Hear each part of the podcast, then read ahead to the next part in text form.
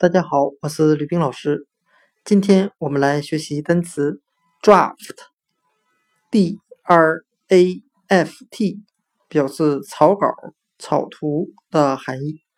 我们可以用单词 draw，d r a w，表示画画的含义来记忆单词 draft，草稿、草图。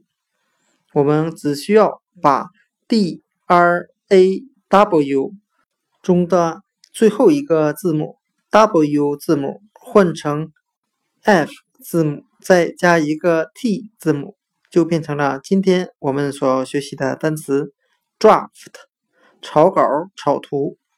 我们这样来联想这两个单词之间的意思，我们可以由画画联想成画草图。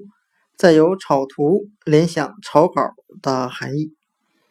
今天所学的单词 draft，d r a f t，草稿、草图，我们就可以通过单词 draw，d r a w，画画来记忆。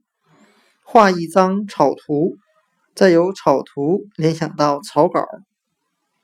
draft，草稿。草图。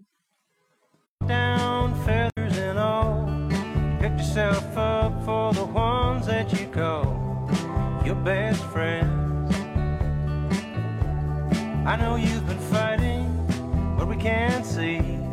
Sometimes it takes many faces